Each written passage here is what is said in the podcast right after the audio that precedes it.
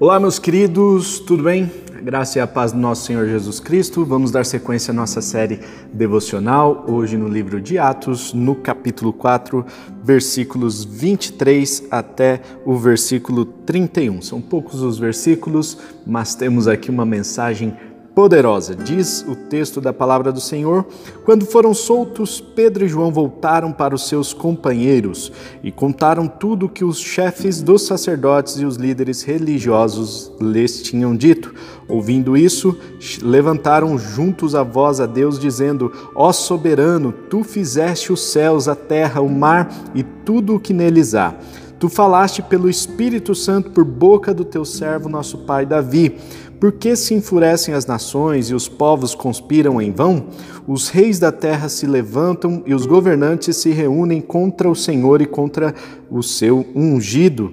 De fato, Herodes e Pôncio Pilatos reuniram-se com os gentios e com todo o povo de Israel nesta cidade para conspirar contra o teu santo servo Jesus, a quem ungiste.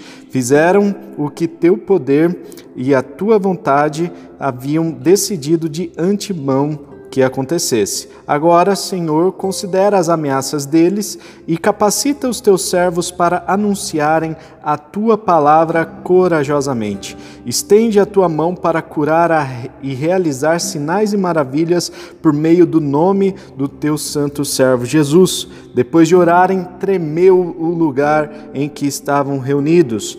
Todos ficaram cheios do Espírito Santo e anunciavam corajosamente a palavra de Deus. Meus queridos, nós temos aqui um relato de algo muito interessante que aconteceu.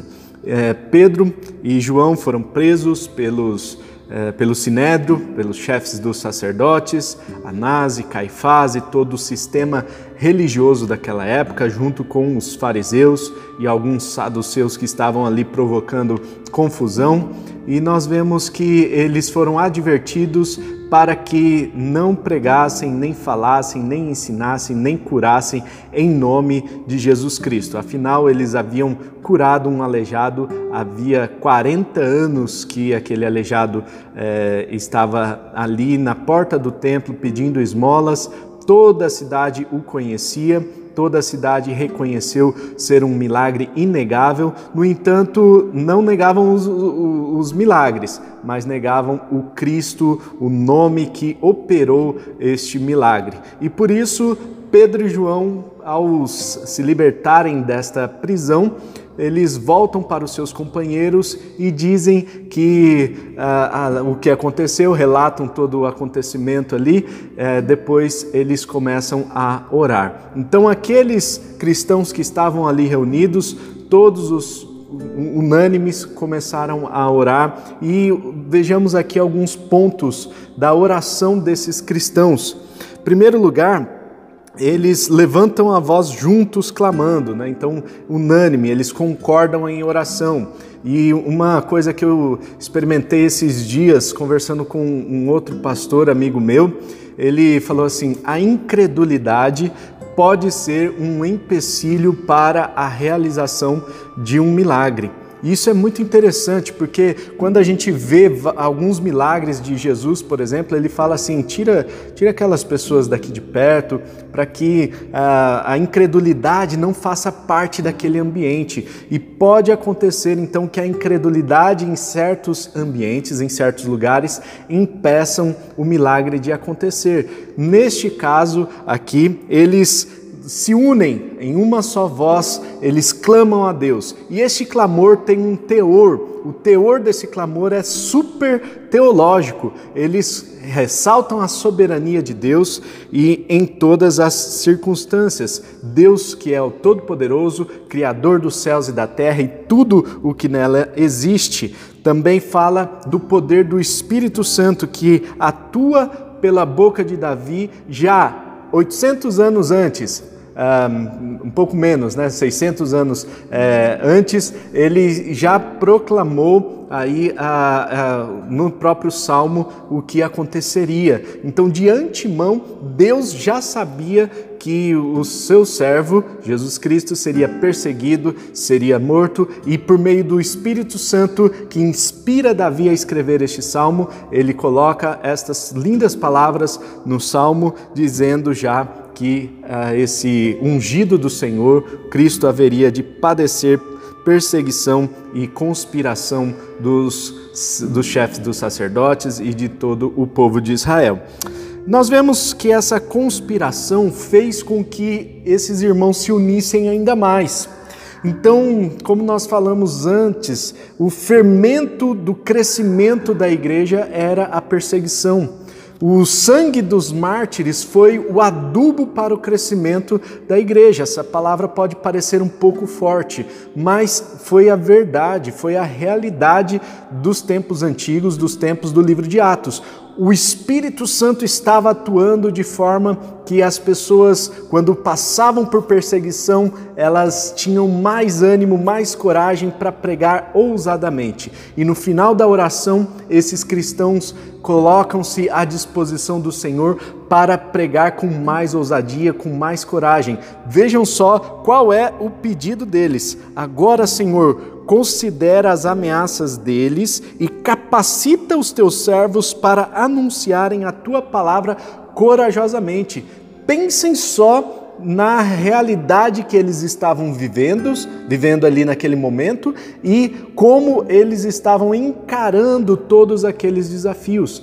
Eles estavam olhando para aquela situação não como um problema, não como uma muralha intransponível, mas como uma oportunidade de pregação do evangelho e eles pedem a Deus, clamam a Deus para que o Espírito Santo os encha com mais capacitação, com mais ousadia, com mais coragem para poderem pregar ousadamente a palavra do Senhor. Percebam que crise é sim uma oportunidade e percebam que a crise provocada ao nosso redor pode ser uma grande oportunidade para a pregação do Evangelho, ainda que passemos por lutas e perseguições. O momento em que nós estamos vivendo não é um momento em que nós podemos dizer que as condições são favoráveis, mas isto é uma oportunidade para que nós possamos pregar o Evangelho.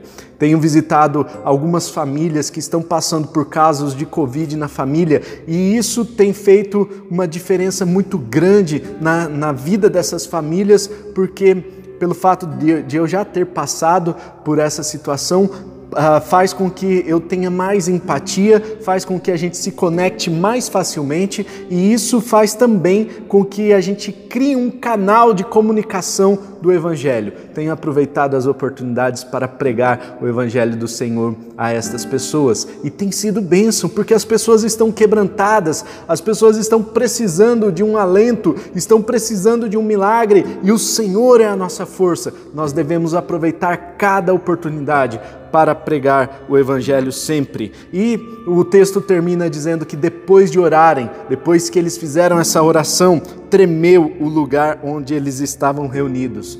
Meu irmão, eu nunca tive uma experiência de tremer o lugar onde eu estava. Não é, não estou falando de terremotos, mas estou falando de tremer no, no sentido aqui espiritual das co da coisa, né?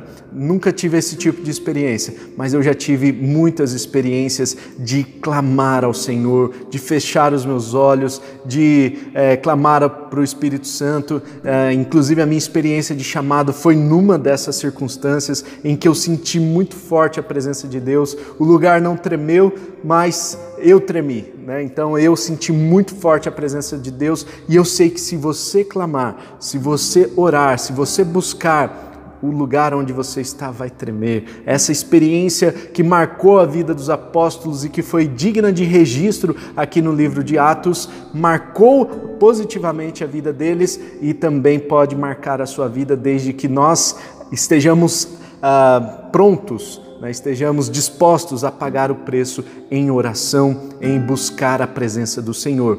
E, portanto, nós temos essa oportunidade também nos dias de hoje de orarmos, de buscarmos ao Senhor, de termos a plenitude do Espírito Santo sobre as nossas vidas e de termos experiências reais, físicas, materiais na presença do Senhor. Nós vemos aqui que eles também uh, ficaram cheios do Espírito Santo. E esta palavra, mais uma vez, cheios do Espírito Santo, vem a, a nos, é, nos indicar que eles receberam a plenitude do Espírito Santo para fazer algo. E o Espírito Santo sempre tem um objetivo. O objetivo é sempre a glória de Deus. No entanto, aqui eles é, entenderam que o Espírito Santo estava enchendo-os e os capacitando para pregar a palavra com coragem, anunciavam, eles cheios do Espírito Santo, anunciavam corajosamente a palavra de Deus. O Espírito Santo ele pode te encher, ele pode te dar essa coragem. Eu me lembro da primeira vez que eu fui pregar diante do, de uma plateia, eu subi no púlpito para pregar, eu tremia muito, tremia mais do que uma vara verde. E pedi ao Senhor que me capacitasse, pedi ao Espírito Santo que ele me desse ousadia e coragem, e o Espírito Santo atuou na minha vida, promovendo essa ousadia, promovendo essa coragem. E lembro também das primeiras vezes que eu preguei para públicos maiores, Comecei é, compartilhando a palavra para um grupo de jovens, depois o grupo foi aumentando e teve já situações em que eu fui convidado a falar para muita gente. E nessas situações eu sempre oro para que o Senhor me dê ousadia, para que o Espírito Santo me dê a coragem que eu preciso. O friozinho na barriga a gente sempre vai ter porque isso sinaliza a dependência do Espírito Santo. No entanto, nós precisamos orar, nós precisamos pedir para que Ele nos dê a coragem para pregar na hora certa, para pregar da forma certa, para pregar nas palavras certas. Coloque que o Senhor coloque as palavras nos nossos lábios e que a palavra dele seja pregada e que alcance os corações. Mais do que isso, como nós compartilhamos também anteriormente, o Espírito Santo é aquele que traduz as palavras nos corações. Por mais que eu esteja hum, vivendo uma, uma empatia com alguns certos grupos de pessoas e eu tente pregar aqueles grupos, aquelas pessoas estão vivendo noutro tempo, noutra realidade, tem outra cultura, então é, do que eu me aculturar, e isso vai levar muito tempo para que eu seja alguém do grupo deles para poder pregar uh, no meio deles, é melhor o Espírito Santo, é mais rápido, né? Orar para que o Espírito Santo traduza as, as palavras nos corações e por vezes eu já experimentei situações em que eu preguei e saí da igreja desanimado em relação à mensagem que foi transmitida, por eu não ter conseguido dar o meu melhor, mas no final muitas pessoas vieram é, conversar comigo dizendo: Puxa, hoje o Senhor falou comigo isso, isso e aquilo. O Espírito Santo é quem traduz a palavra nos corações, nós precisamos apenas abrir os nossos lábios e falar aquilo que nós vimos, ouvimos e testificamos na palavra do Senhor. Amém? Que hoje você tenha essa experiência com Deus, que hoje você possa buscar essa experiência com o Espírito Santo, essa capacitação do Espírito Santo, que hoje você possa ouvir a voz do Espírito Santo e possa também proclamar essa linda palavra do Senhor e possa, eh, com êxito, alcançar os corações das outras pessoas que estarão ouvindo a sua mensagem. Que Deus abençoe, vamos orar. Pai Celestial, muito obrigado a Deus pelo estudo de hoje, que o Senhor, ó Deus, nos dê ousadia, que o Senhor nos dê coragem, nos dê, ó Deus, uma porção dobrada do Teu Espírito Santo sobre as nossas vidas, para que nós possamos ir e pregar ousadamente a Sua palavra. Que assim, ó Deus, nós sejamos. Uh, firmes na, na, no mandamento que o Senhor deixou para cada um de nós, que nós sejamos, ó Deus, instrumentos do Senhor para levar essa mensagem a qual o Senhor tem confiado em nossas mãos, que possamos ousadamente testificar daquilo que vimos e ouvimos, testemunhando da tua palavra e sendo eficazes no cumprimento do seu mandamento. Obrigado pelo dia de hoje, que o Senhor nos abençoe e nos direcione para que tenhamos uma experiência real contigo. Nós oramos em nome de Jesus. Amém e amém. Amém, meus irmãos. Deus abençoe. Não se esqueça de compartilhar esse vídeo com os seus amigos, com os seus contatos. Também não se esqueça de se inscrever no nosso canal e ativar o sininho para ficar por dentro das novidades do nosso canal, tá bom? Deus abençoe, tamo junto e tchau.